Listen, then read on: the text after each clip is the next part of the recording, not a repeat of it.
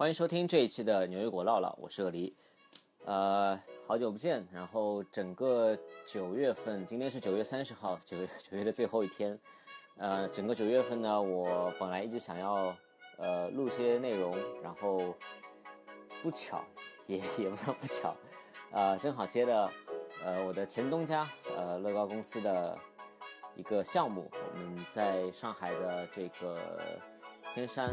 做了一个。乐高积木的装置艺术作品，那我基本上整个九月份都在忙，呃，忙着去设计和制作这个作品，呃，所以今天应该不是今天了，是昨天终于把这个作品完成，并且在现场安装完毕了。今天我也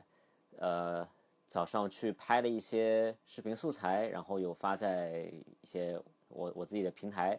嗯，大家有兴趣的话。呃，可以来拍拍照，然后打卡玩一玩。啊，那这个作品会在具体的话会在上海的长宁区天山路一千一百一十一号线索创意的这个呃商场的下城市广场，在路口，在哪个路口呢？在天山路遵义路的路口，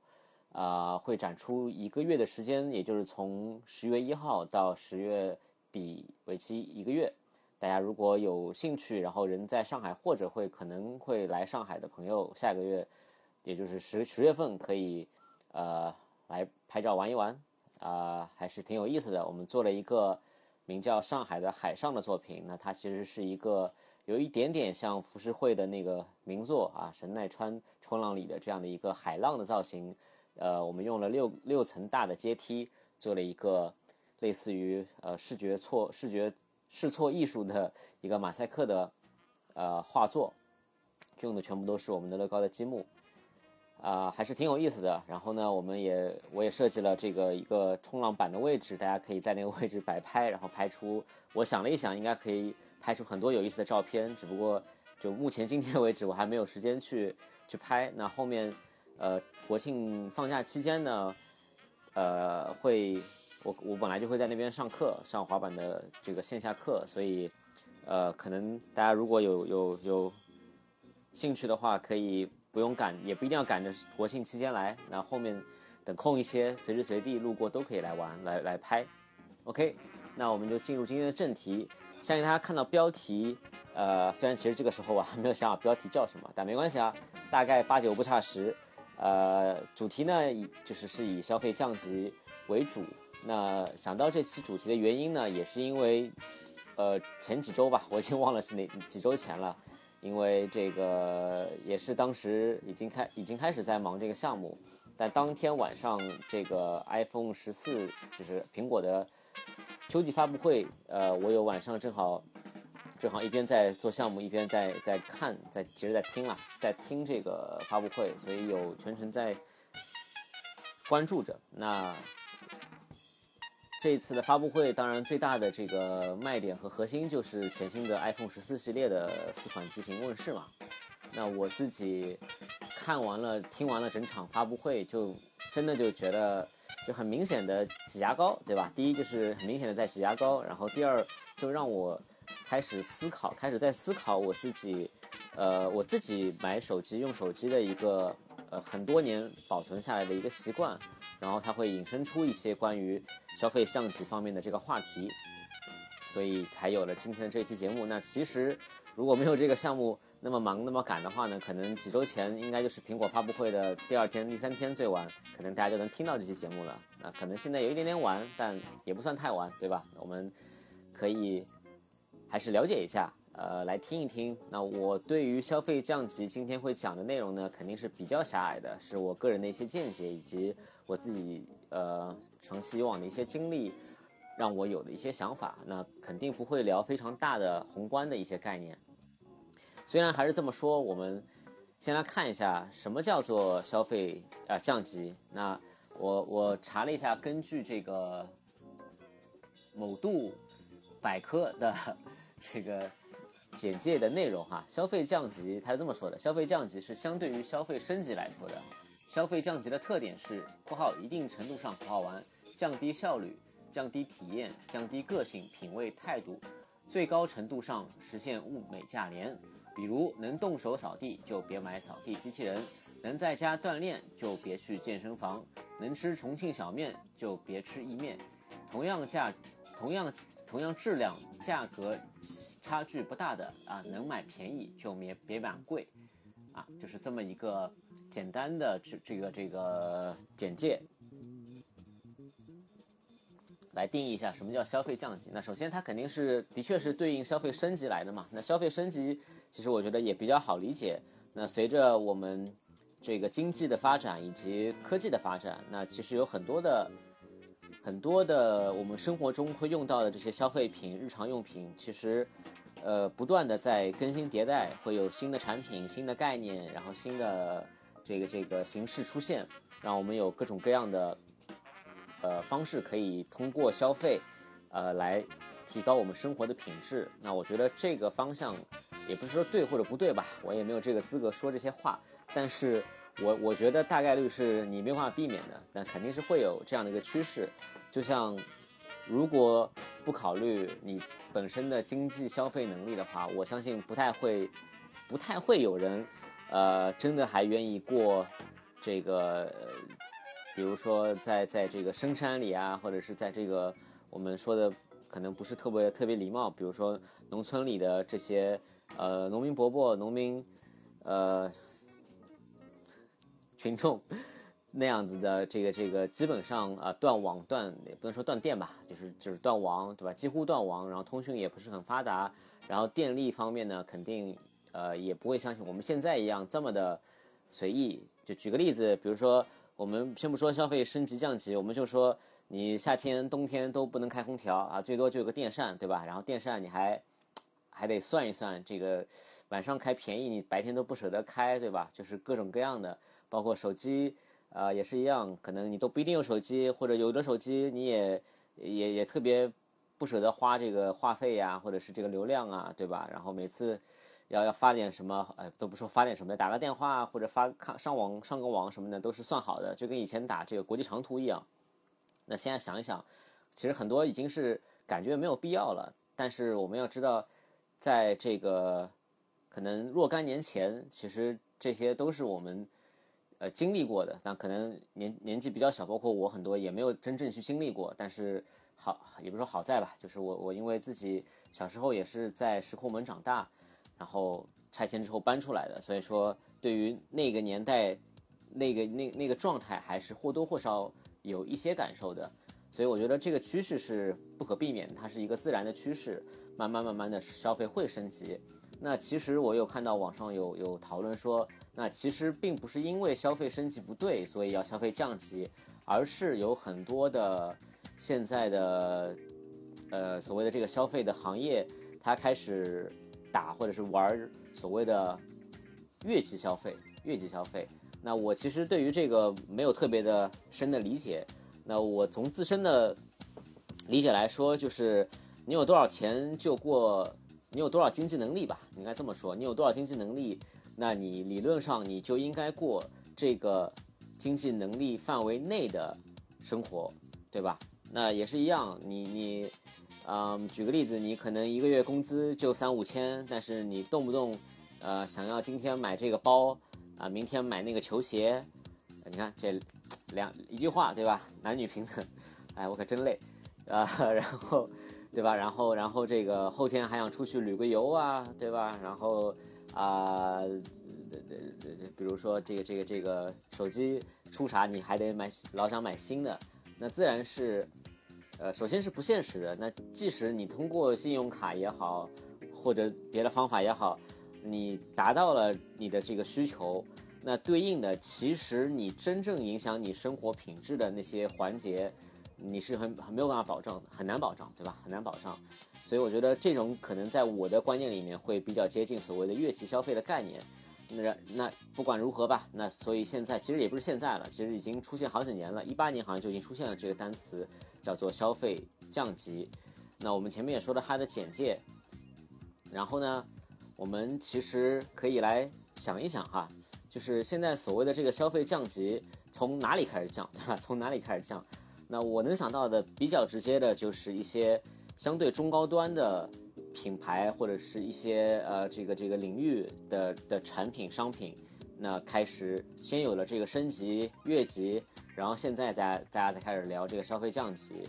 那其实我自己也随便搜了一下，整理了几个，现在应该说这几年吧，就是比较呃相对已经比较普及的一些，我觉得就是升级过的啊这些产品啊，比如说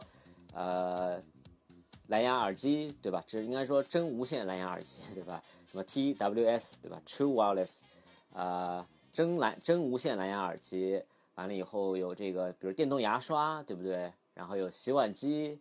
然后有我们的这个，比如手机相关的，比如说有无线充电的这个领域出现，对吧？然后呢，还有比如说这这几年也是手机相关的，大家都一直会呃特别的看重。新的手机款式是不是会，呃，带一些，比如说什么一百二十赫兹的高刷屏幕，对吧？有这样子的一些，不一定是产品，但可能它是一些属性或者是新的一些呃概念领域啊，有慢慢的应该说渗透进了我们普通人的生活中。那其实就我们可以先按照比较狠的，我们先来看看。就是所谓这个，大家一直会说是不是智商税什么什么，对不对？我们可以从这个方向先来看一下。呃，以我个人浅薄的这个知识面哈，我会这么来分。首先，当然全都是以下的言论，全都是我个人的感受哈，这个不不代表任何，都不是我个人啊，是呃是牛油果唠唠的主持人个人的这个这个想法跟观念啊，跟跟我本人也没有关系，好吧？首先，我觉得一个一个来说哈，蓝牙耳机真无线蓝牙耳机，我会觉得说这个东西它不是智商税，而且是一个，我会觉得是一个好的趋势。那首先大家知道它就是真无线嘛，它不需要连线，也不会像之前的无线耳机需要头戴或者是这个呃脖子上挂一个项圈。但我我必须要说哈，我在买这个呃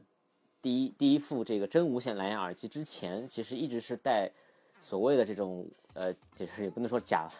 真无线蓝假蓝假无线蓝牙耳机，但的确就是会，我一般会比较喜欢，就是有这个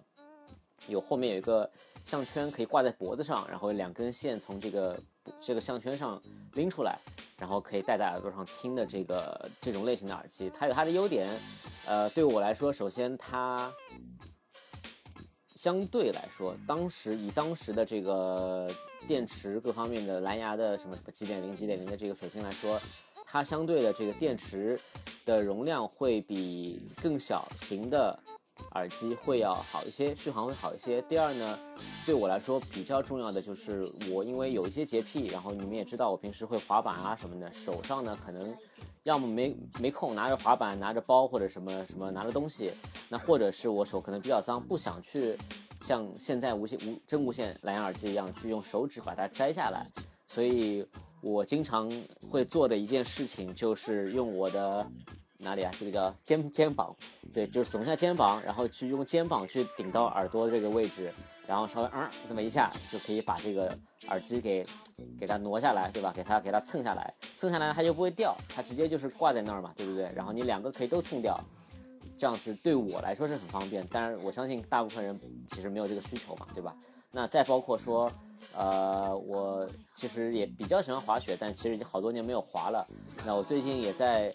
这个在在畅想说，等天气凉快了，还是想约小伙伴去。呃，比较好的就是比如说长白山啊，或者是一些比较国内比较好的室外的滑雪场去去滑滑雪。那其实以前我当时在北京的时候滑雪，你还没有所谓的蓝牙耳机都还没有普及，都是用有线耳机。呃，所以我滑雪基本上是没有没有什么很好的办法去听音乐的，当时也没有这个想法。就是一天从早到晚就傻傻傻在那边滑，对吧？那我记得有一次是，有一次是怎么着来着？我快我快要我快要那个，就是当天的时间快快差不多滑完了，然后我把手机等于开着功放，然后放在衣服的这个胸口的内袋里面，然后就是半功放，等于是然后在那边听着音乐滑吧。当时觉得哇太爽了，要是能够。就一天，当然一一整天戴着耳机也不好哈。但是我想要戴的时候可以戴着耳机，然后几乎没有影响的，就是滑雪的话，想想就觉得很过瘾啊。那后来呢，我现在无线耳机也有，真无线耳机也有，真无线蓝牙耳机也有。那我会发现，真无线蓝牙耳机如果戴进去的话，还是很容易掉，并且有的可能会，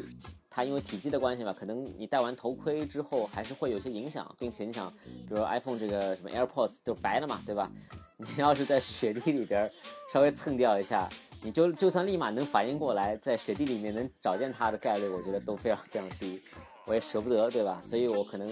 后面真的冬天去滑雪的话，还是会考虑带我之前已经看得见的这个，就是加无线蓝牙耳机，对吧？可以挂在脖子上，这样子的这个形式来，它还是有它的这个实用性。那反过来说，现在的真蓝真无线蓝牙耳机，我以前没有太大的概念。我记得当时是，呃，一七还是一八年的时候，我们拍。呃，我帮乐高集团拍了一个五四的一个小短片，当然它那个不是青年节的主题啊，是呃这个英语国外的这个环境里边的这个五月四号，就是 May the Fourth 嘛，呃，在这个同谐音啊，谐音的这个翻译过来是呃一句星球大战系列电影里面的非常有名的台词，就是 May the Fourth be with you。呃，就是这个愿愿原力与你同在，所以在很多的地方，呃，星球大战的同号年里，这个五月四号是星战原力日，啊，星球大战的这个原力日。那我们当时也是正好有乐高星球大战主题的一些活动，所以帮公司拍了一个短片。那我们租了一个呃网约车，然后在车里面做了很多的改改造，做了很多的装饰，然后并且在。呃，车里面有一些简单的互动的环节，然后我们会邀请，哎，不是邀请，没有邀请，就是我们会在这个一天里边去随机的拉客，然后让呃这些真正的路人的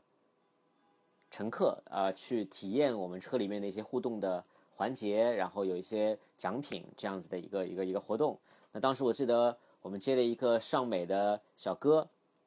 然后小哥上车之后，呃，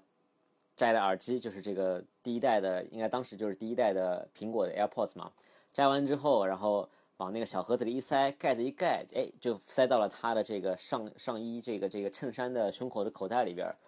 因为我当时没记错的话，正好朋友送了我一副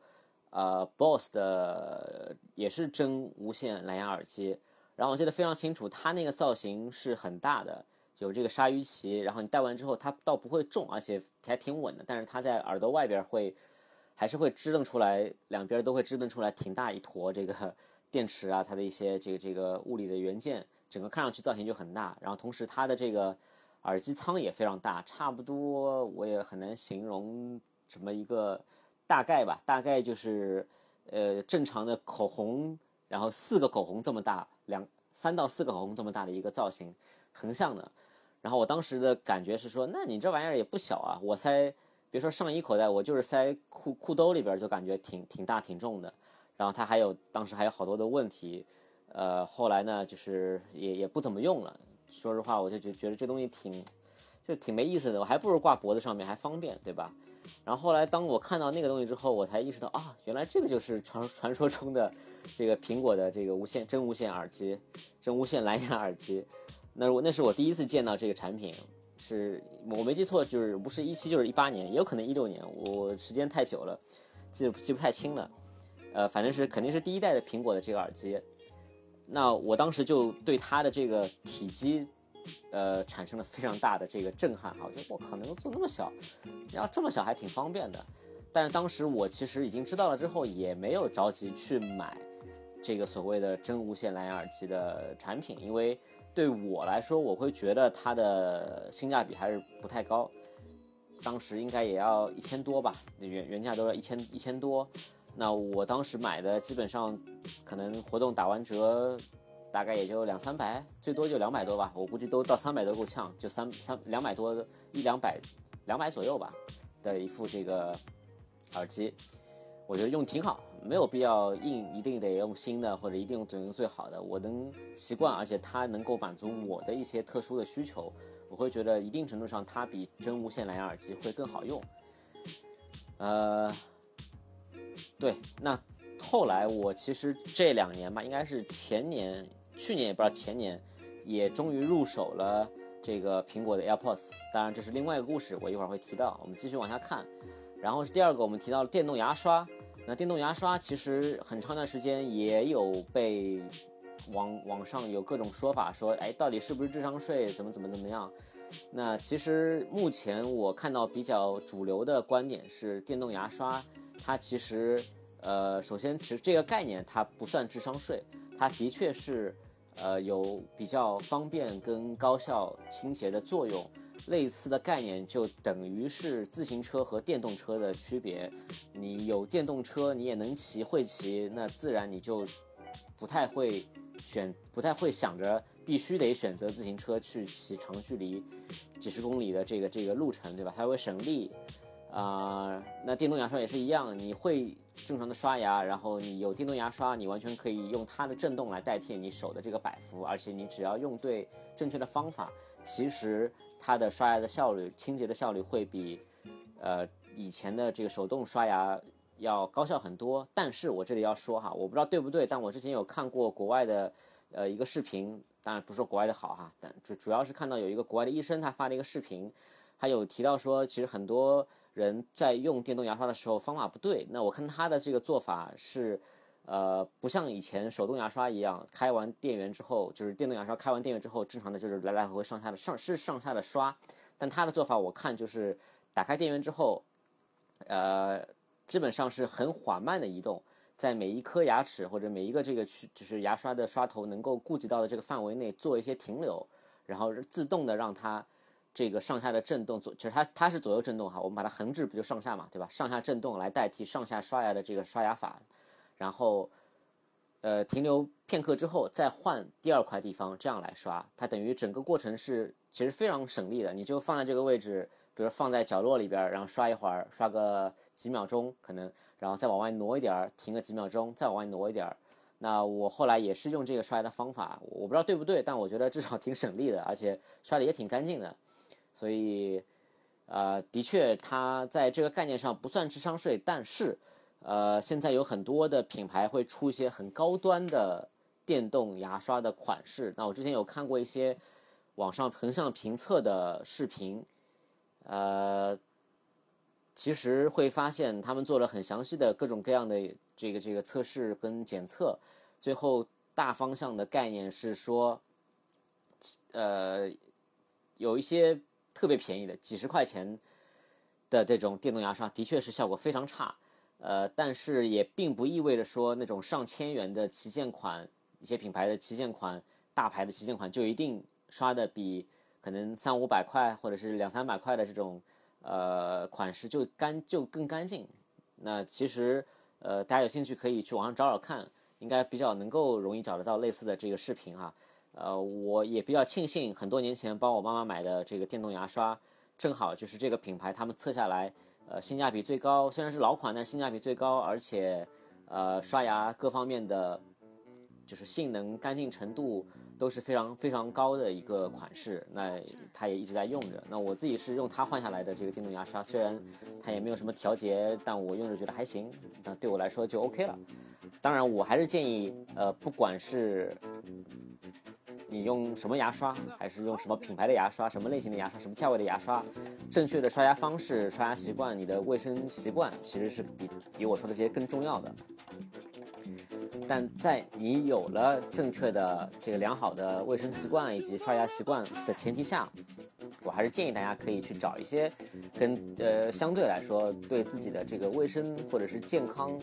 相关的这些领域更好、更适合自己的产品，不一定是更贵的，但是是更更更适合自己的这种在入嘴巴里边的、跟身上有、跟身体皮肤相关的这些产品，我会觉得还是得要相对花一点儿。精力跟时间去找，或者花多花点钱去找这个适合自己的，还是要适合自己的，并不是说一定得买最贵的哈。再往下，呃，洗碗机，那洗碗机其实我们家一直没有用过，那也是一方面原因，因为当初装修的时候很早，然后也没有，就是至少国内没有普及洗碗机这个概念。当然也知道，但我我自己本身就其实并没有很排斥洗碗，我自己可能反而会比较排斥。呃，做菜，我我不知道，我我会觉得洗碗比做菜方便很多。我一样花可能半个小时，情愿可能洗碗。对，所以我个人对洗碗没有特别大的这个呃成见。所以说，呃，可能以后我我我我也不一定会买洗碗机，但我也是看了一些网上的这个评测各方面的，会会有一个大体的方向是说，洗碗机它也不属于。一个智商税的概念，呃，整体来说还是第一，它我不知道对不对，但是网上都是这么说的哈，很多都是这么说的。第一，其实是比手洗要省水，对吧？水资源其实是需要去省的，那那我觉得这个是对的。第二呢，这个它其实比我们手大部分人手洗的会干净。第三呢，呃，方便嘛，很多。我之前印象很深的是，看过一个视频里边一对年轻的情侣在商场里边逛街，然后那个女生呢就看到洗碗机，然后就说想要买这个洗碗机，不想洗碗，然后那个男生就哎就有点这个这个不想买，也不想搭那茬儿，然后就后来就吵架了，就现场就吵架了，但我不知道是摆拍还是什么，但我觉得。应该现在很多这种情侣同居的情侣，或者是伴侣夫妻的这种同居的情况下，的确我觉得会有这样子的情况发生吧。那首先对我来说，呃，如果经济条件允许，对象想买个洗碗机，我觉得也不是个问题。那就算不买的话，我自己本身平时呃洗碗也已经非常成习惯了，也洗的也比较干净，比较快，所以对我来说本身也不是个太大的就是。没有洗碗机，手手洗碗也不是个太大的问题，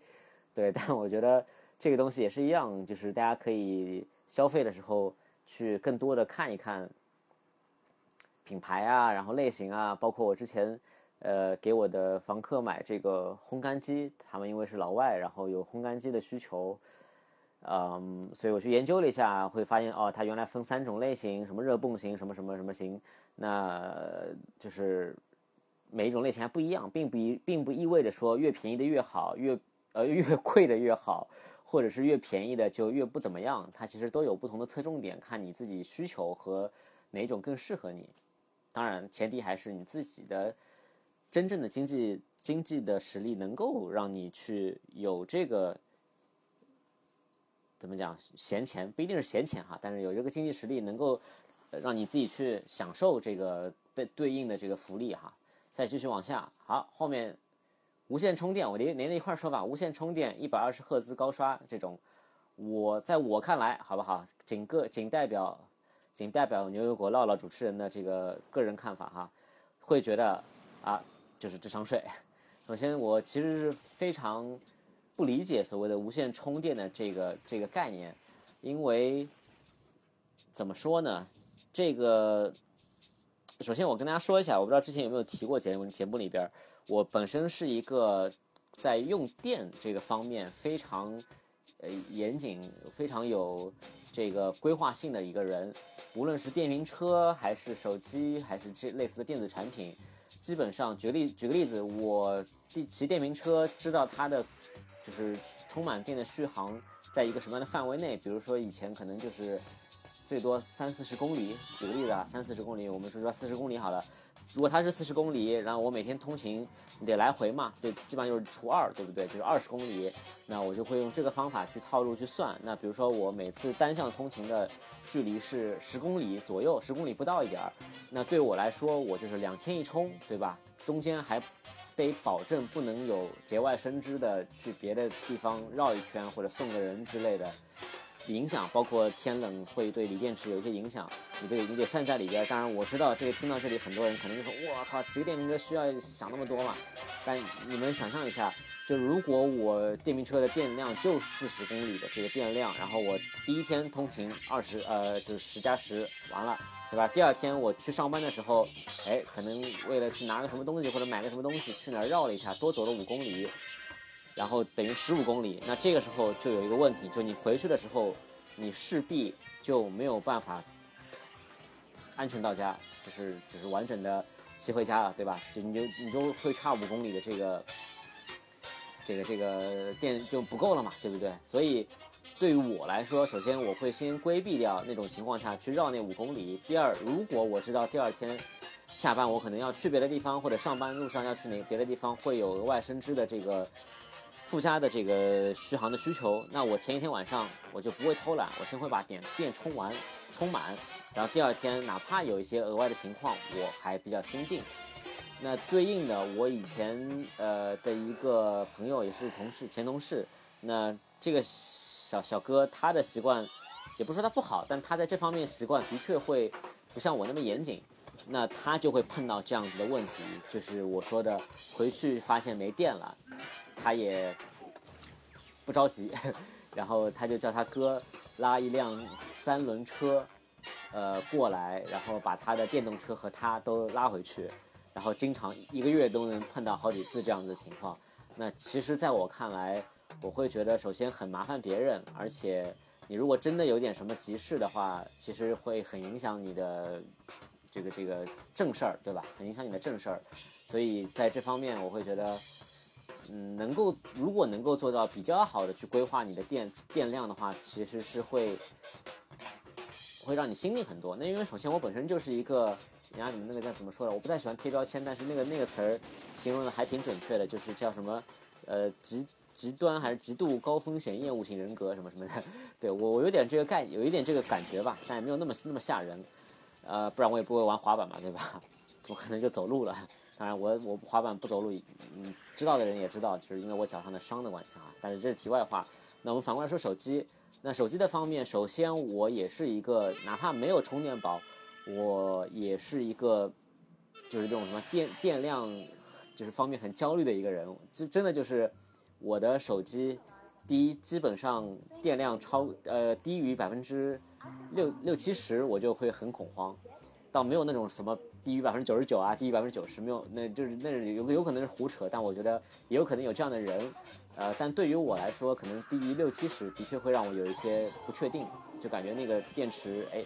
感觉有点。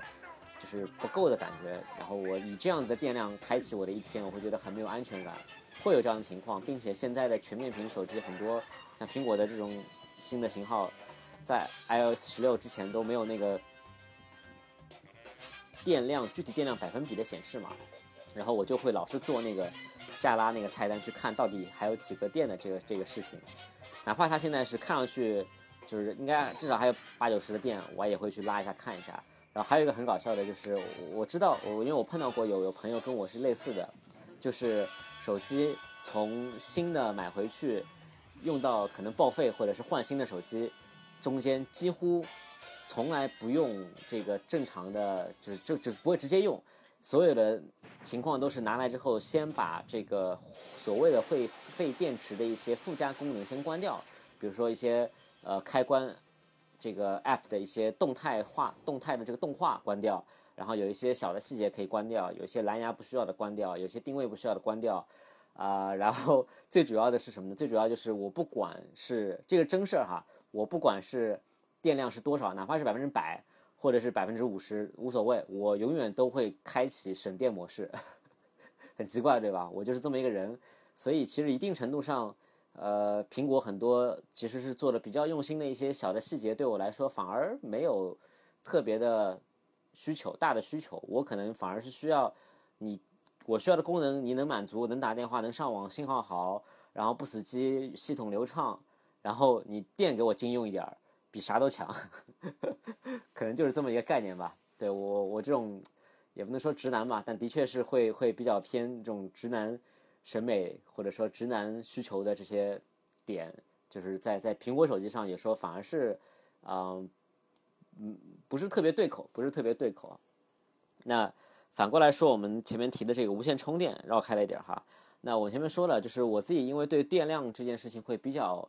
呃在意嘛，所以说我也会有去研究，呃，我就是到底怎么充电会对手机比较好，然后包括。呃，有线充电包括快充，呃，涓流包括无线充电的利呃利弊。那其实研究之后，我会发现目前的无线充电最大的几个问题在哪儿呢？第一，首先它的充电功率还是比较慢。但充电功率慢其实对我来说不是问题，因为我其实到现在，呃，因为一直用苹果手机嘛，所以说享受到的快充最多最多也就是什么十几瓦、二十瓦的这个快充，所谓的快充。那对我来说，我的手机从呃，比如说百分之十左右的这种红红红电的这个状态充到满需要花一两个小时，这件事情对我来说是很正常的。虽然是很正常，但其实是很少发生的。你可以这么理解，很少发生，因为我不太会呃主动的去让我的手机遇到，哎，一出门一大清早出门，手机只有百分之十的电，这件事情在我这边是不太会发生的。那。也是一样，即使发生了，那我还有一个习惯，就是我几乎没有，对我到目前为止好像是几乎一次都没有去租过任何的充电宝，就是那种呃共享充电宝，因为我平时出门都会带一个充电宝，然后带对应的几条线，那这个也是比较麻烦的，三条线吧，然后转接头什么的都会带齐，呃，出门会比较有安全感。那往往反而我自己用的不多，呃，真的自己用的不多，反而更多的是给身边朋友或者我的学生用。会比较比较常用一点，可能二八开吧，我自己用的概率就是百分之二十，然后百分之八十的时间都是给别身边的朋友别给别人用的。甚至有一次，呃，我在外边吃饭，然后边桌的有个小姐姐，然后手机快没电了吧，然后问那个就是那个那个那个，呃，它不算它不是餐厅，它是一个是很早，它是那种有点大时代一样的地方。然后问那个他他那个柜旁边就是我们点餐的那个柜台的小哥有没有充电宝可以借，小哥说也不知道，然后我就看他很焦虑，然后我就说那我有充电宝跟线，你是你就你就先拿着充，然后人家还挺感谢的，虽然也没有要到微信，开玩笑啊，但我就觉得能够帮助到别人也不错，但反过来想就是咱们有没有一种可能，咱们其实稍微注意一点儿，对吧？稍微注意一点儿，比如说你明天一整天在外边很忙。或者你睡觉前面手机已经快没电了，那你就索性你就充充一晚上，哪怕它可能会过充，可能会存在偶尔过充的情况，那总比你第二天，呃，这个这个出门一点电都没有，然后怎么怎么样去去很焦虑的强吧，对吧？而且我不知道，因为我真的没借过充电宝，如果真的是碰到也没有旁边人能帮你或者什么的情况下，如果我手机真的没电了。我是不是都不能借充电宝？因为他得扫码借嘛。我不知道，因为我真的没借过，没有这个概念。如果你们听到这边有借过的，可以告诉我是不是真的。如果你自己手机没电，并且身边没有人，但你面前有一个这种共享充电宝，你是没有办法去借这个充电宝，它成为一种悖论嘛，对吧？那所以，首先第一个就是它的充电的这个呃快慢，它其实没有办法很做到快充嘛。对我来说，其实不是问题，但它的问题最大的。有两个点，第一是它会发热，也是它充电充不快的一个原因嘛。它第一会发热，然后呃会对你的电池的寿命会产生其实是不可逆的很大的影响，会让你的电池迅速的降低它的整体的寿命，这个是我不喜欢也不想接受的。所以我到现在基本上我有我有像手机是支持无线充电的，但是我没有任何一个无线充电的这个充电头啊或者充电板嘛，应该是叫什么都没有。也几乎基本上也不会，就是当我有选择，呃，它有无线充电板或者没有无线充电板，我都会选择不需要无线充电的这个功能，因为没有什么用。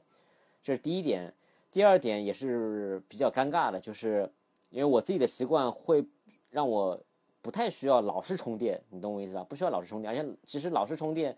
一直在充，然后放，一直充，然后拿开，一直充，等于你就拿着一根线来回在插，来回在拔，其实对你的我的理解或者我知道的这个版本。对你的这个电池也不好。那我们其实有很多的场景，就是无线充电的场景，就是你平时随便随便用，到了办公室或者到了家，然后往那个地方一放，它就会开始充电，对吧？然后你想象一下这个场景哈，它其实充的很慢，对不对？它其实充的很慢，相对是比较慢的。然后呢，你有一个消息来了，或者说你要拿起它打个电话或者怎么怎么样，你一把它手机拿起来，哎，它是不是就不充电了？对吧？它等于又把那个线拔了，然后你打完电话，你放上去，它又充电了。那这样的话，不仅充的比你带的线慢，而且对你电池还不好。同时，你想象一下，我现在的手机就在我就在我面前，我是插着这个，因为我是老的手机嘛，也不是用快充，就是用正常的五伏一安的那个充电头在充电，然后也不慢。我从录的时候大概是有十几的电，充到现在也有四十几了。呃，然后呢，我是。插着线嘛，所以我现在如果把我手机拿起来，哪怕回个消息，哪怕玩会儿游戏，其实它不会间断这个充电这件事情。那我会觉得，哎，那其实这样的话，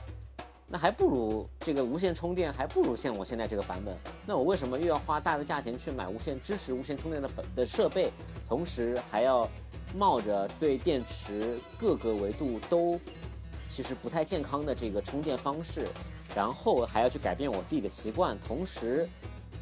它还充得很慢。就对我来说没有好处，基本上我能看到的反而都是缺点，对吧？那我觉得从这个观点来看的话，我不是说无线充电不好，而是目前无线充电的这个，呃，能达到的效果，我觉得是不让我觉得非常非常让我能接受的。那假设如果未来无线充电它的这个充电功率能上去了啊，哪怕苹果也都可以。随随便便至少支持二十瓦、四十瓦的快充了，同时它也不发热了，对吧？然后呢，呃，这个就是各方面成本啊，然后售价也都也都普及了下来了，那我可能会可能会考虑去接受。比如说，我现在这个呃真无线蓝牙耳机就老是会因为这个忘记充电，然后需要去额外的找一个头、找一个线给它充，然后我还怕它充坏了，所以不敢用这个就是。比较大瓦数的这个充电头，就是用五伏一安给它慢慢充。那其实像这种情况，我倒觉得它是有使用场景的。你回来可能，哎，感觉好像，当然还是有习惯，你得有好的习惯哈。因为我们说了嘛，以前的耳机，有线耳机你不用充电，其实是最方便的，无非就有根线嘛，对吧？我滑板可能有时候线太长，会会就是被这个我自己膝盖或者是手会绊到，那其实是比较危险的。所以说后来。也算迫不得已改成了这个无线耳机，但以前那个耳机因为它也没有充电仓，所以说你基本上它开始报那个低电低电量了，那基本上对你来说就是只剩大概十多分钟的电量，你回去就必须得充充满了才再继续用，中间你没办法没有办法用。那现在其实无线真无线蓝牙耳机好的地方是在于它有一个充电仓，你哪怕没有电了，你可以放到那个充电仓里面，快的话可能十来分钟它就可以充满百分之六七十的电，你就可以再听好久，对吧？它其实是方便的，但是因为也是一样，过度的便利会让人们变懒。我现在也是一样，就变懒了。有时候觉得怎么又没电，怎么又没电？其实我想一想，我已经用了一个礼拜了，完了以后每天都是可能出门的时候我都不带耳机仓，我就带着耳机挂上之后，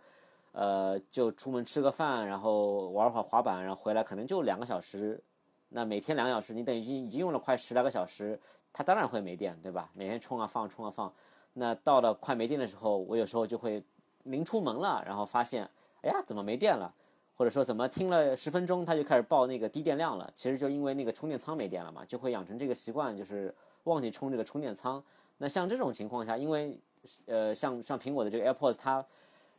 我不知道为什么，我虽然都是正版的这个设备，但是它我的手机上就是不太显示它的那个电量什么的。我也我平时也的确不太不太会老是去看那个电量，因为跟我的习惯有关。我一般戴上耳机就出门了嘛，手手机盒都不会看。它也没有那个跳出来那个动画，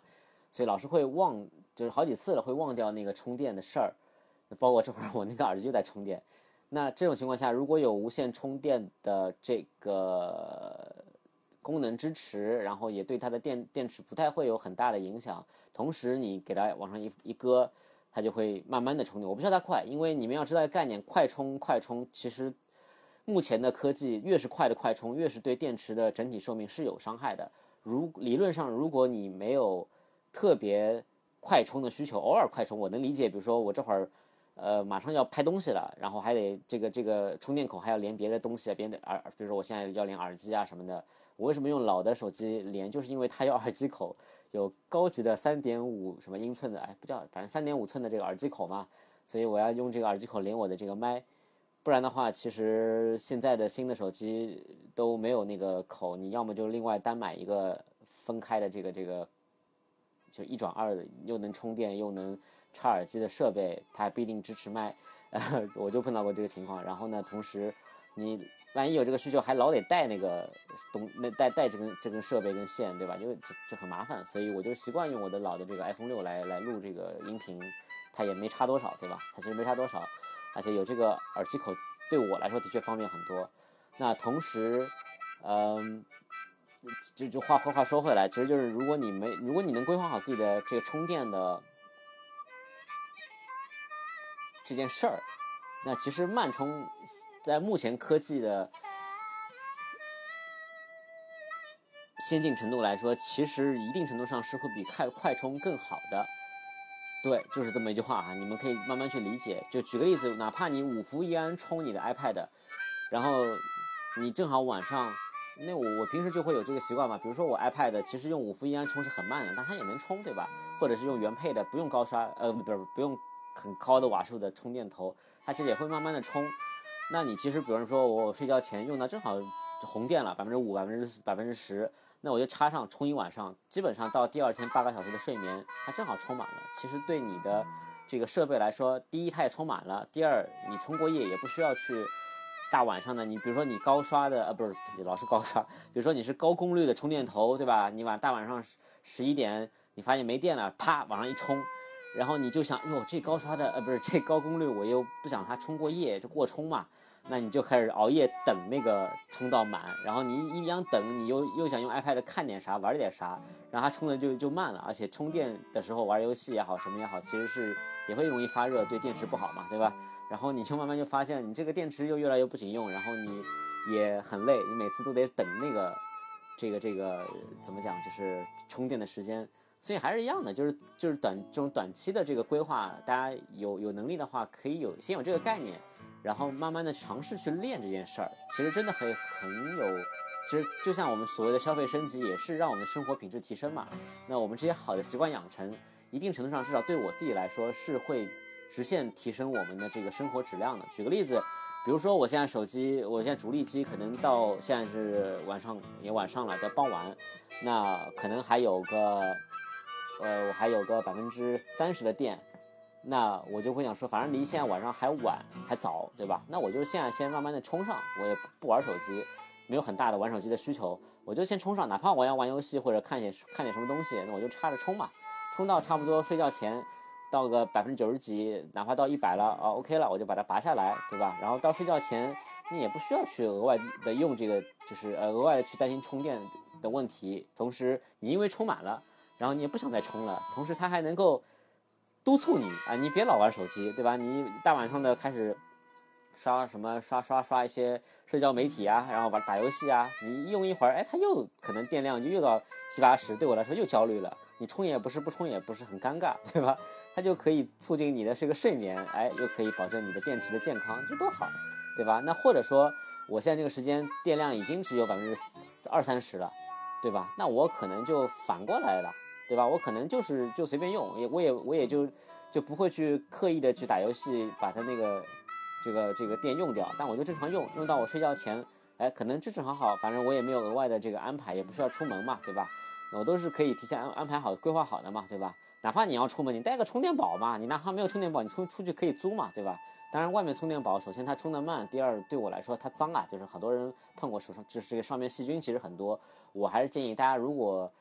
呃平时。特别男生或者是如果女生背包什么的话，你就放一个小小的充电宝，带一个你平时用的主力机的这个线的那种充电宝，其实都很好。五千毫安时的可以现在可以做到很小一个，真的不占你多少体积跟重量的，你会去就是就是让你在用电方面是不会让你那么那么焦虑，会好很多很多。哪怕你没有像我这么严谨的这个习惯，也会让你不那么焦虑，真的。那就像我说，就是我就二三十的电，对吧？完了以后你这个这个。我就我就也是一样，你看又是可以督促你不要老玩手机，对吧？你就别老玩手机，我你要玩游戏一个小时就就就没电了，对吧？你就别玩游戏了，啊，你就你就正常用，然后到这个晚上，呃，看看视频啊，然后打一会儿游戏啊，正好到这个睡觉前，呃，你这个这个电用了差不多啊，正好是一点点电了。那我现在基本上不怎么玩游戏了，以前还玩一些手机游戏，它有些会有这个挂机的这种功能吧，然后呢。它挂机有些就是它也它会就是因为在开着游戏嘛，它不会屏幕不会关，然后就会一直就是开着，然后挂一晚上。我之前玩过好几个这种，呃，其实现在想想挺傻的，这种放置类游戏都有这个功能。那我就就体力给它哎给它补满了，就是游戏里边体力给它补满了电，就是那我就不用这个正常充了，我就是故意用最慢的充电。我甚至可能会用那种一转三的充电头，平时正好旁边一个什么设备。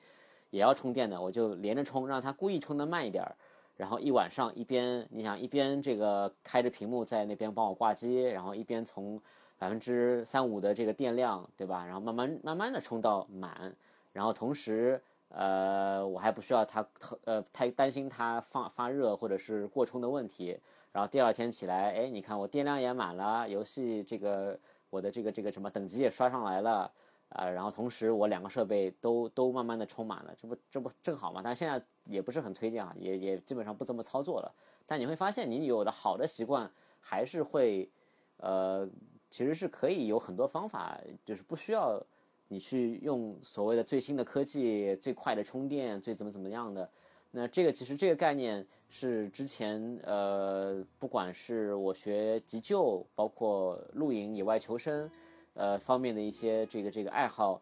都会有一个这样的观点，就是什么呀？就是足够的知识以及良好的习惯，往往都会比装备来的重要的多得多得多，都是这么一句话，大家可以记一记，不是我说的。我可能也不是原话，就是翻过来就是那个引用啊，它可能会有点改变。我自己的这个版本这句话就是这么说的：好的习惯以及足够的知识，往往会比装备会来的重要的多。大家可以记一记，这句话真的很重要。而且我至少目前来说，在生活、工作很多方面，发现这个概念、这句话这个概念其实是越来越让我觉得是正确的这个感觉。啊，继续。最后一个，我们快快过吧！我靠，这已经聊了一个小时了，快！我的天，我这个前呃前两天有有有有听众听友给我评论了，我其实刚看到，说这个二十分钟还没进入正题，节奏太慢了，我就可能就习惯一下吧。我这个人一个人录电台，就是为了抒发我的这个表达欲，旺盛的表达欲、倾诉欲。所以你看这一集我已经快一个小时还没进入正题，估计那个听众万一听了，估计听到这得气死。而且我还不进入进入题，我还要讲另外一个一百二十赫兹高刷，对吧？这个快快过吧。简单来说，就是我目前没有任何一个一百二十什么赫兹高刷的这个屏幕，我也并没有急着要去更新到这个这个东西，因为我知道我可能就是大家部分大部分人的这个感感官是没有，即使不没有那么敏感，真的你用惯了一百二十赫兹，再用回六十赫兹，是会觉得它会有点卡顿。这个是我觉得大部分人没有办法去规避掉的。就像我现在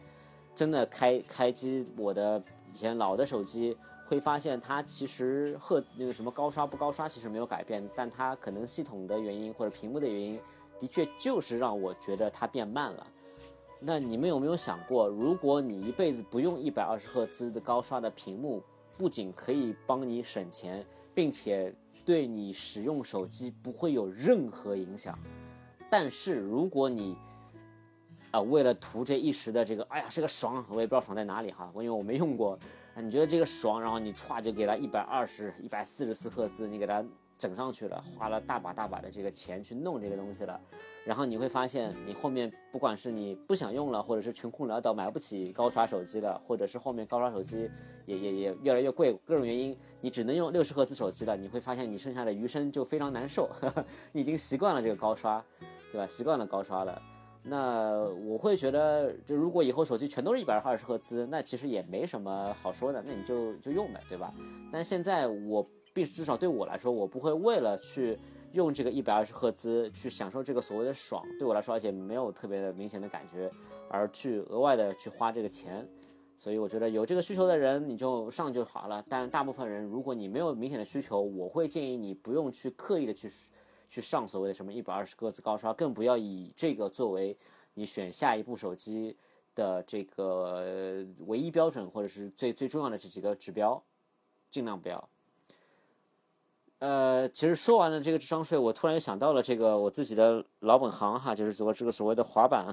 的这个陆冲陆地冲浪板的这个事儿。我今天就就不不不多聊了。我之前其实录了一期视频，写了很长的文案，然后大家有兴趣，呃，可以我没有我没有音频，但是是视频，可以去我的这个视频频道去去看一下关于陆冲的。我录了两期十大真相，然后里面也有提到所谓智商税的这个问题，这里就不再赘述了。那也是一样。陆冲它不是智商税，但是目前陆冲行业，呃，所谓的中高端品牌系列的这个产品的质量、价格各方面，跟很多类似的这些我前面提到的东西一样，它让我觉得不是那么的合理。未来慢慢的这个行业稳定了，然后风头过了，然后科技也发展到能够保证质量跟性价比了，我觉得它可以完全摘掉智商税的帽子。但我目前看来，这几个东西的确你会发现它都不是智商税，它都包括我一直觉得我一直觉得它就是智商税的那个筋膜枪，我现在觉得它也不完全是智商税，只不过还是最早出来的筋膜枪价格太贵了，贵的太离谱了，几千块钱一个哒哒哒哒哒的这么一个东西，我会觉得神经病吧。那现在也有很平价的筋膜枪了。但是我还是对所谓的这个筋膜枪的这个原理和它所谓能达到的这个效果，不是那么的确定，不是那么的确定。包括呃所谓的电子烟也是一样的概念。当然那个那个本来就说算不不管是不是智商税都不是个好东西嘛，所以大家能不碰就不碰。那筋膜枪也是一样，至少对我来说，我可能不太会愿意去选择，哪怕它很便宜，我也不是特别会选择一直拿筋膜枪去用这个东西，因为我不太确定它对我到底是好的多还是坏的多。对于长期要用这个东西的这个角度来看哈，啊，这个智商税说完了，那我们其实也通过几个现在比较主流的呃商品或者是领域去聊了一下关于消费升级降级我自己的一些想法跟观念，对吧？那接下来我们其实说一下所谓的这个消费降级，其实引出了一个我们啊操，现在得说得换这个说法了，好像不能这么说，叫什么口罩口口罩期间。口罩原因，口罩问题期间，请允许我骂骂一句，真他妈！我等会儿我把麦克风遮一下。好，骂完了啊，这个就是口罩原因期间啊，大家知道的，在我们我我居住这个城市之前有呃两三个月的时间，因为口罩的原因啊，其实大家会新出来一个比较常用的单字，就是非必要消费。非必要消费。那我其实我在之前的，呃，相关主题的两期里面，我忘了哪一期了，但肯定有提过。就是我对于这件事情其实是有一些呃看法的。首先，所谓的非必要消费这件事情，你怎么去判定定义？它一定是主观的。就比如说烟这件事情，烟草、烟酒，呃，或者是可乐，或者是随便你什么，或者是游戏，或者是我之前跟朋友聊天说到的电影。对他们有需求的人来说，都是所谓的必要消费。但是任何东西，哪怕是，呃，我举个例子，不能不能说那个，哪怕是网络，好吧，哪怕是网络 WiFi 啊，哪怕是手机，对于有些人来说，它都可以是非必要消费，懂我意思吗？所以说这个很主观。呃，我们今天也不聊那么深的，我们就来聊一聊我这期。话题的源头就是所谓的这个 iPhone 十四哈，那我们啊，首先稍微回到一点主题了。现在时间是五十七分，好好在一个小时里面，终于聊到主题了哈，聊聊 iPhone。呃，首先 iPhone 十四出来之后，现在新的四个产品嘛，iPhone 十四、iPhone 十四 Plus，我叫塑料英语，iPhone 十、iPhone 十四 Plus，然后 iPhone 十四 Pro、iPhone 十四 Pro Max，我真的觉得这。十三和十四这两代让我对苹果非常的失望，说句实话，非常失望。呃，首先我用苹果手机的原因是因为阴差阳错吧，我呃之前就一直在用苹果的生态，那后来发现它的生态至少呃能够跟我很多的一些适用的场景、软件和一些习惯比较匹配，那我就其实不是不想用安卓手机，而是我就没想着说额外再去花钱。去转到安卓的这个生态了，只是呃习惯性的惯性的去继续用苹果的这个这个设备，并不是说苹果有多好，但我从苹果这个公司这个品牌的成立的这个这个这个历程跟历史来说，我一直是对于他们有更高的期望的。举个例子，我之前也看过一篇文章，有提到呃一些一些畅想。嗯，大概的点其实还是围绕 AR，包括未来的这个所谓的那个叫什么？哎，那词儿叫什么？啊，云宇宙是是是叫云宇宙吧？哎，对，是叫云宇宙。对这个概念，呃为主的，我会觉得，如果未来他们不是说未来，他们如果现在真的是在往这个方向去发展，然后呃有一些大招，只不过憋着没放，我觉得我还还是愿意去支持的。但是如果再往后还是这个逼样子，我真的就对他们是很失望的。大家一直说是这是这很这次十四呃，最明显当当初传的最多的是会改成 Type C 的口，那其实对我来说也是个很重要的事情。虽然我现在的耳机也是 Lightning 的接口，啊，当然无所谓啊。就是如果它能转成 Type C，我觉得也还是挤牙膏。首先我们要知道一个概念，它还是挤牙膏，只不过至少它挤的。还是蛮多的，懂我意思吧？它没有什么革新，它还还是把这个牙膏挤出来了。那这次真的让我觉得，就是连牙膏都不挤了，真的太恶心了，真的太恶心了，就是就是纯骗钱，这是这是纯芯片也不换，就纯骗钱。哎，然后就这边弄了一个灵动岛，然后大家还特别嗨，然后那个灵动岛我看了就觉得特别傻，因为现在它叫灵动岛嘛，大家知道本来那个叫药丸屏嘛。感叹号或者药丸瓶嘛，对吧？那你都已经是叫药丸瓶了，它能好吗？它肯定药完啊，这迟早要完啊，是吧？所以这个就很搞笑。完了以后呢，嗯，呃，我这么说吧，首先对我来说，它完全没有升级。那什么叫升级？我肯我先可以跟大家说一下我自己用苹果的这个呃经历哈。最早呢是呃我老爹给我买了一个呃 4S，当时是正好我进乐高。呃，开始工作，然后觉得各方面吧，然后给我买了个 4S。那我当时我当初其实我对苹果都完全不了解，也是因为 4S 的四四代和四代 4S 的火热，然后才了解。那正好有，就就送了我一台，然后就开始用苹果的手机了。那当时大家知道 4S 最大的一个概念是什么？Siri 嘛，对吧？那其实我当时对 Siri 的这个感受也是觉得，哎，这个东西肯定会改变未来啊，人工智能，巴拉巴拉巴拉巴拉。然后当时我也是。呃，当时我记得好像最早它也没有中文支持中文的吧，我忘了。但我记得当时我一直是用英语的 Siri，啊，然后以前觉得哎呦特别酷啊，然后动不动煮个鸡蛋说哎嘿 Siri，哎他他没办法 Hey Siri，当时只能按按住哈，按住那个 Home 键，然后呃 Siri set up timer for five minutes，是我以前说过最多的话，就是设个五分钟的闹铃。呃，但是后来发现他老是我不知道说太快还是说的不标准，反正老是不睬我。他也没那么聪明，然后我当时想说，可能未来就好，可能出到 iPhone 八、iPhone 十就好了。现在出到 iPhone 十四了都，这 Siri 还是个傻波一一样，就感觉是有一种就是科技树点歪的感觉。当初可能整个行业或者苹果公司的想法是科技树往那个人工智能方向点，也可能想着说这个后面几年这个方面会有对应的呃科技提升，但后来发现哎并没有。所以说，就这方面，你们会发现完全没有提升，完全没有提升。包括，呃，我妈用的这个华为手机，那个小易，小易也是一样，就从来就没有好用过，真的就没有好用过。每次都用用两次这个东西，就能血压就升高。我叫他，他不睬我；我不叫他，他老他老给我就是听听听进去，然后也不知道说点啥，就很很离谱。呃，然后呢，换了这个六代，当时换六代也是也也是也是老爹老老爹给的，然后。呃，也没啥，就我现在用的六代，那其实也没有特别的，就只是觉得就是需要换了吧。当时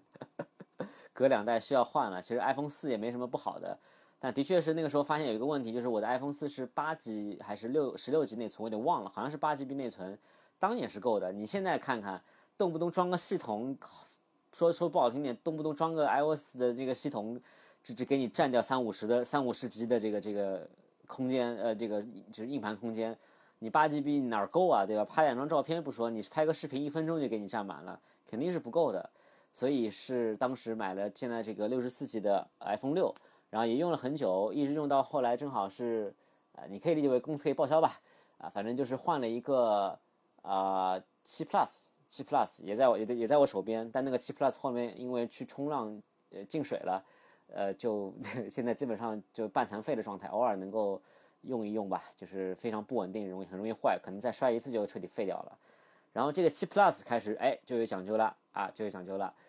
什么讲究呢？就是苹果它其实有一个非常关键的数据，它是一般在官网和很多它面上是不公布的，就是什么？就是我们所谓的内存，真正的内存。我们所谓的内存是它的硬盘空间嘛，对吧？它的这个存储空间。什么八 G、十六 G、六十四 G、一百二十八 G，像一 TB、两 TB 的，这是硬盘空间。那其实这个东西对我来说就是够用就行。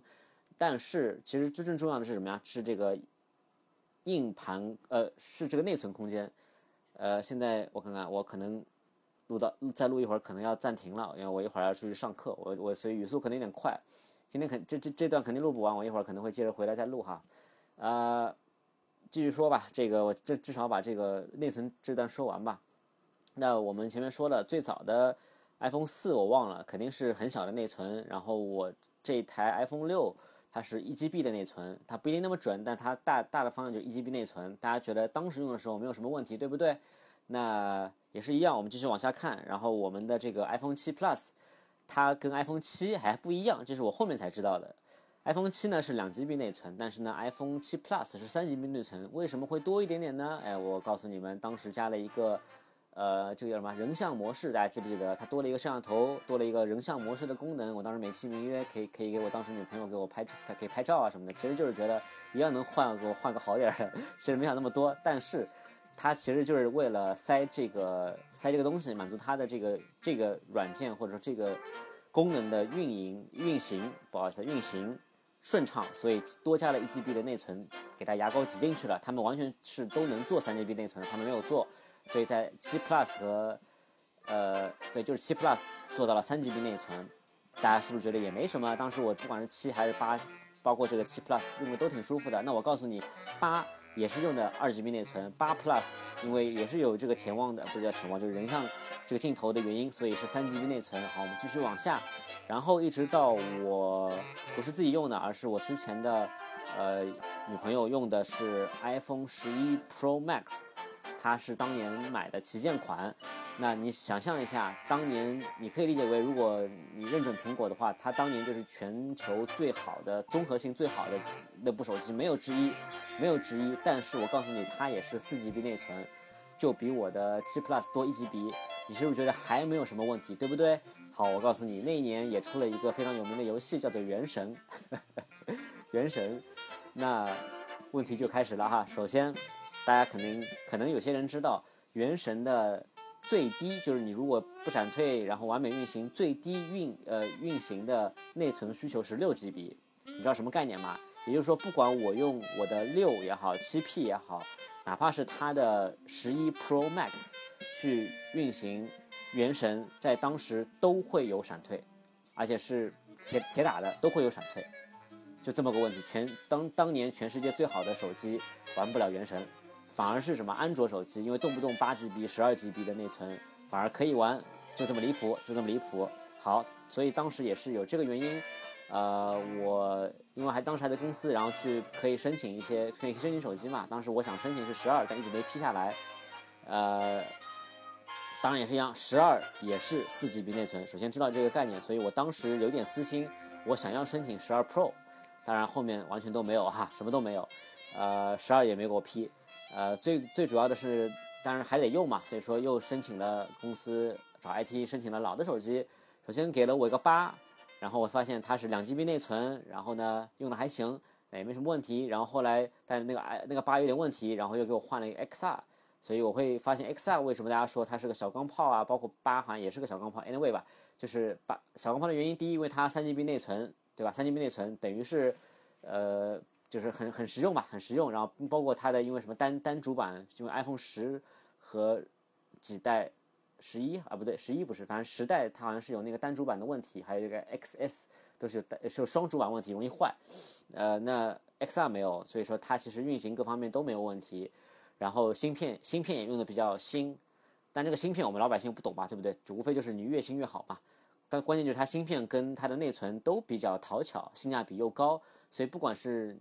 就是你作为备用机，还是你作为学生党，其实选择是呃 XR 到目前到今天二零二二年都快年底了，我会觉得还是一个很好的设备，呃，除非你要玩原神，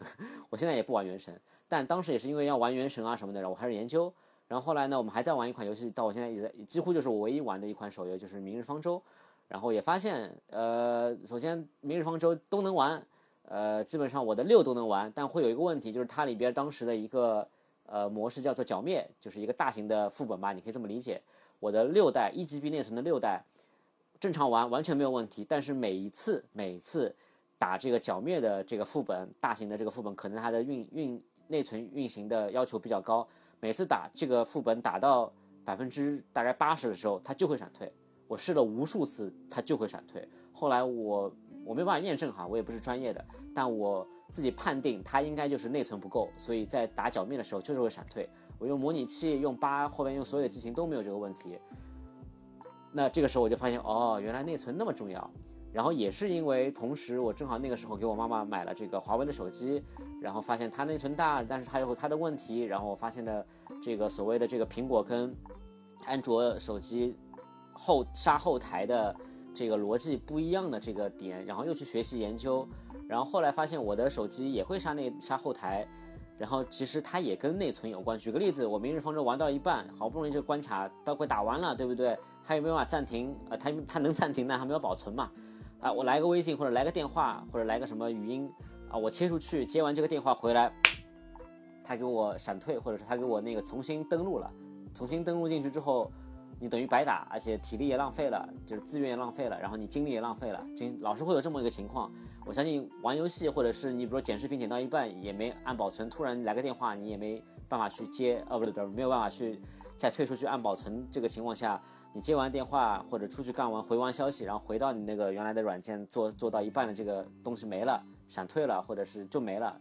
你我相信如果碰到过的这个情况的人都会非常崩溃。所以我当时申请的十二十二 Pro 的时候，我老板问我为什么要申请十二 Pro，我给他非常明确的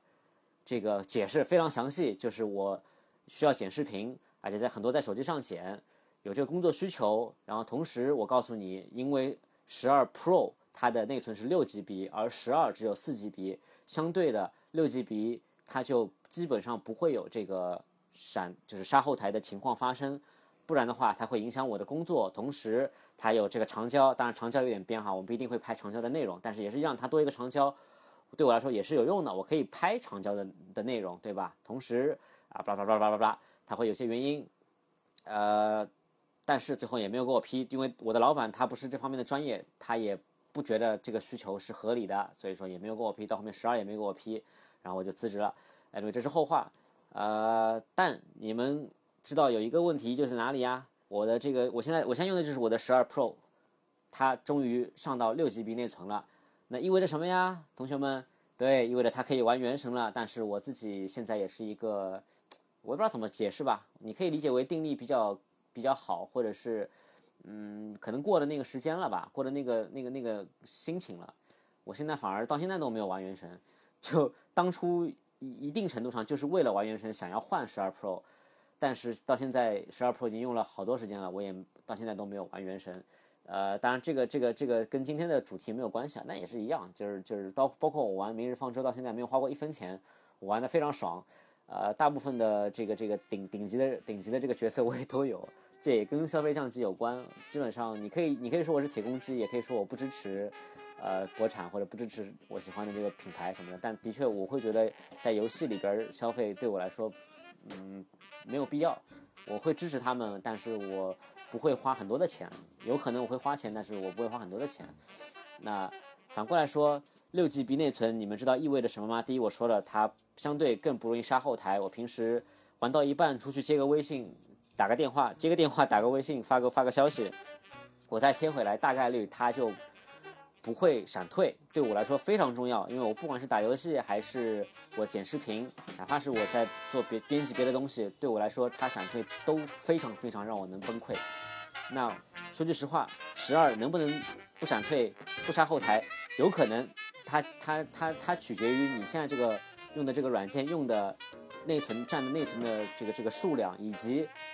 比如说微信或者接电话或者干嘛的一个，就是它那个东西要用的这个数呃内存的数量，所以每个两个三个中间的结合，它只要不超过你的这个空余的内存，就不会一般不会不会杀后台。但我插这两个级别，我就可能会杀后台。我不想赌，你懂我意思吗？我不想赌。同时，因为之前我说了七 P 为什么加这个两 G，为什么七是两 GB，八是。呃，三 GB，我说了，因为它加了一个这个人像的这个镜头，所以它要满足。那么你们记不记得十二和十二 Pro 除了这个多一个镜头，还差在哪里呀？对，它就加了一个什么 Radar 还是 Reader，就那个雷达扫描的那个那个那个插件。我告诉你，那个插件对我来说就是屁。我现在什么从来都没有用过这个插件，它对我来说也是个狗屁。但是我感谢，因为就有它，所以苹果没有办法，它必须。把就是就是这两个级别给它加进去，你懂我意思吗？所以说，因为它加了这两个级别，对我来说，它的点就在于，我不需要，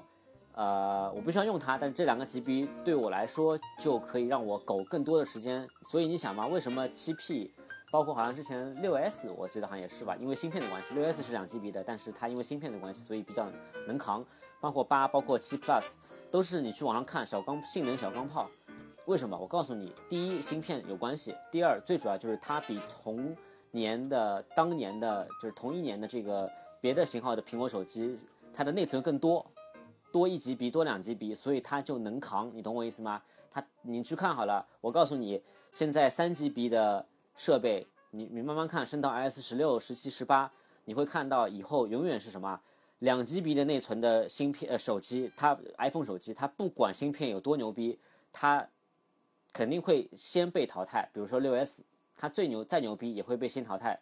就不再支持更新的 iOS 的系统。但像七 Plus，呃 XR，包括就是这种三 GB 的就会晚一点，四 G 的四 GB 的会更晚一点，六 GB 的也会再更更晚一点点，懂我意思吗？所以，我这个人不是老是要换手机，每每一个出新的一代就要换的这个这个习惯跟这么一个人。我要的就是这个手机，你能够让我尽可能用久一点点，然后你的性能各方面能够满足我的需求，我就想苟久一点点。包括我现在这个手机，我可以告诉你们，呃，我在苹果十二、十二 Pro 出了差不多有一年的时间我才买的，就是为了等它的价格降到我自己能接受的二手的这个范围。我当时是找我朋友，当然是正常价格，也没有便宜哈，五千多吧，五千还是五千五，我忘了，反正五千多买的十二 Pro 二百五十六 G 的版本。国行的，那我知道的是，现在基本上这个配置还是五千多。我等的就是这个时间，我等于在这个地方做所谓的消费降级，或者说你可以理解为我的心态降级。我自己本来就有手机用的，当时想换另外一个原因，是因为我的七 Plus 泡水了，所以说就没有手机可用了。我每天用了一个随时都可能坏的手机，心里太太太太慌了，所以我必须得换个手机，是这么一个大的大的前提。那也是一样的。那我们反过来说，你想，你想一想，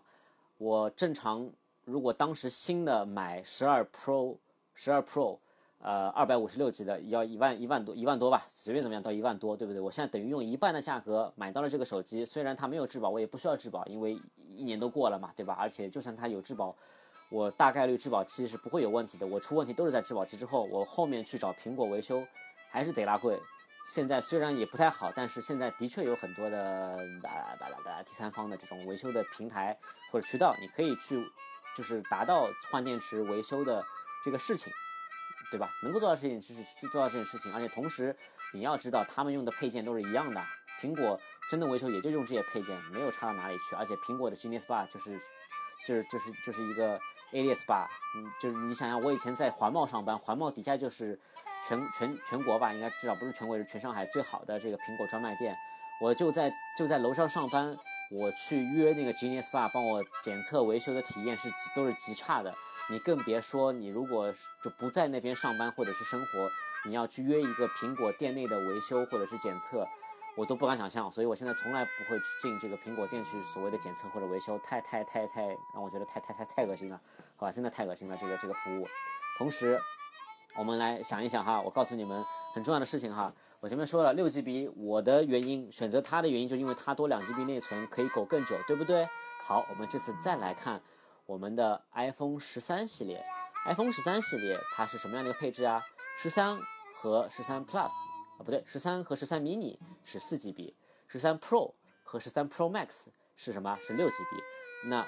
说的不好听一点点，对我来说，它跟十二。其实没有任何区别，你懂我意思吗？没有任何区别。它所谓升级的点，说句不好听的，真的都对于我们很多的普通用户都是完全完全性能过剩的，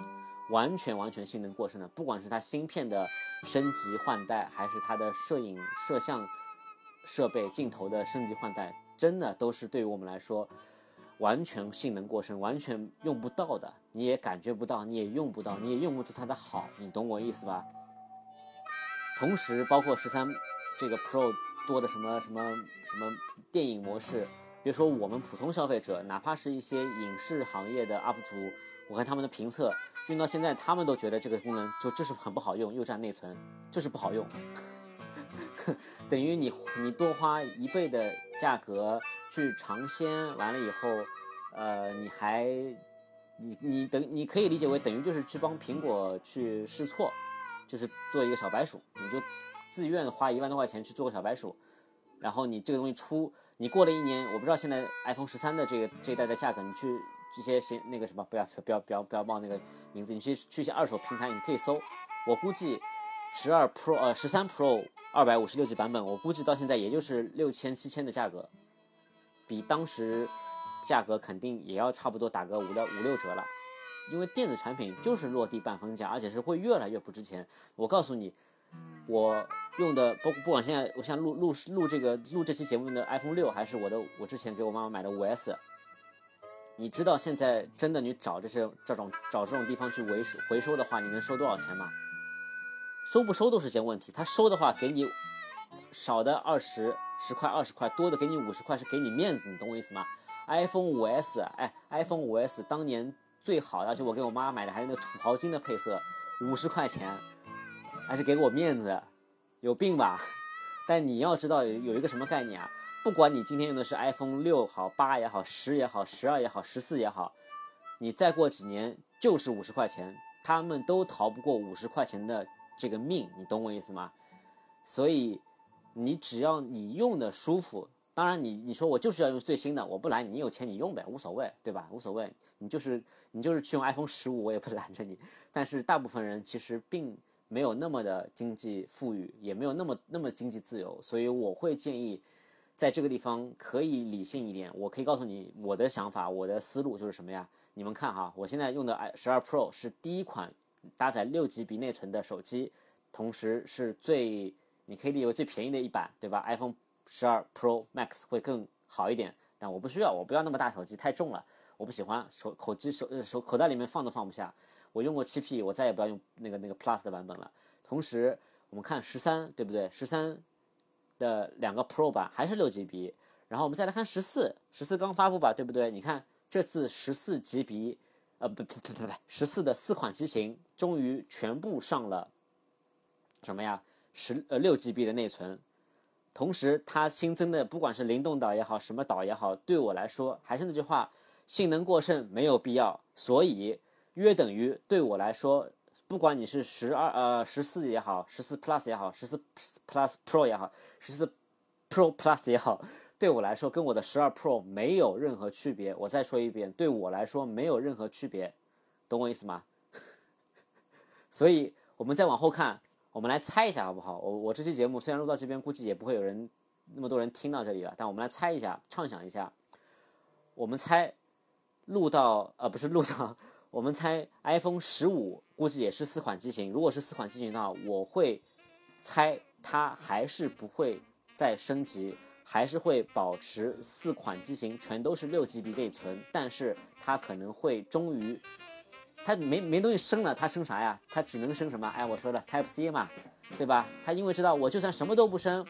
我就这个地方吹点牛逼，那个地方快一点儿，但我只要换 Type C 口，你们还是会花钱买，还是会花钱买。我告诉你，我有百分之七十的把握，iPhone 十五就是这么一个情况，iPhone 十五、iPhone 十五 Plus、iPhone 十五 Plus Pro、iPhone 十五 Pro。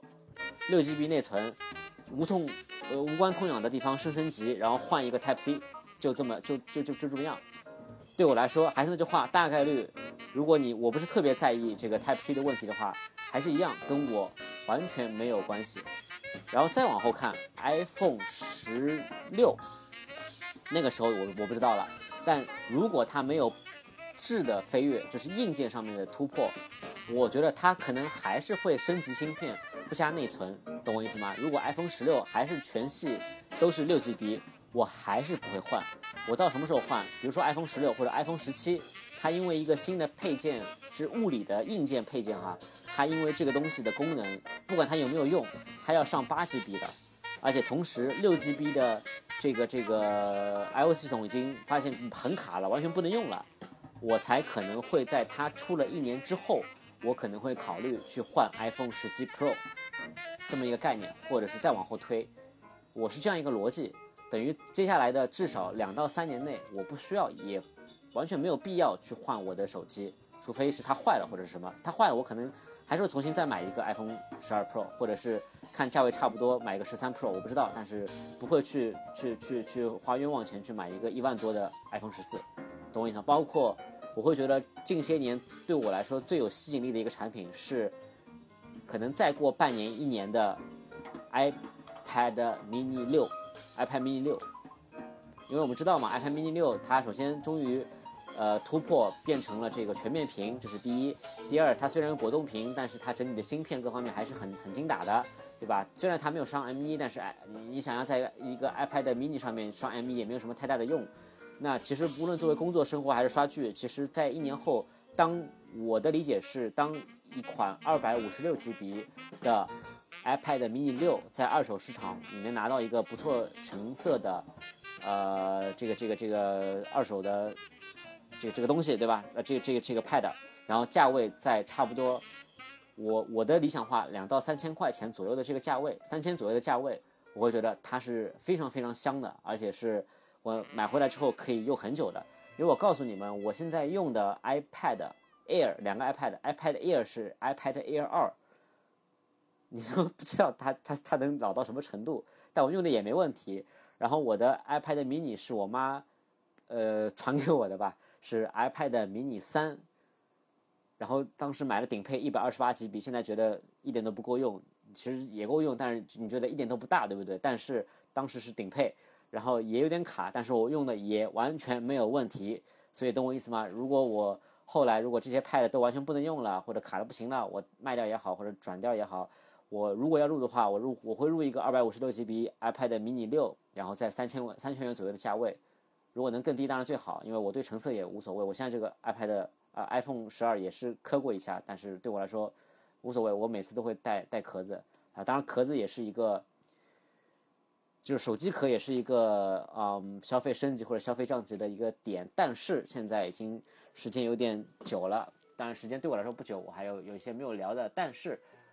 我我的时间到了，我得赶紧换衣服出门上课了，所以说啊我们先暂停一下，晚上回来我还有一场直播，等我直播完如果有时间的话，我今天继续把这个剩下的内容录完，然后去剪剪剪出来啊，那我们后半期继续聊。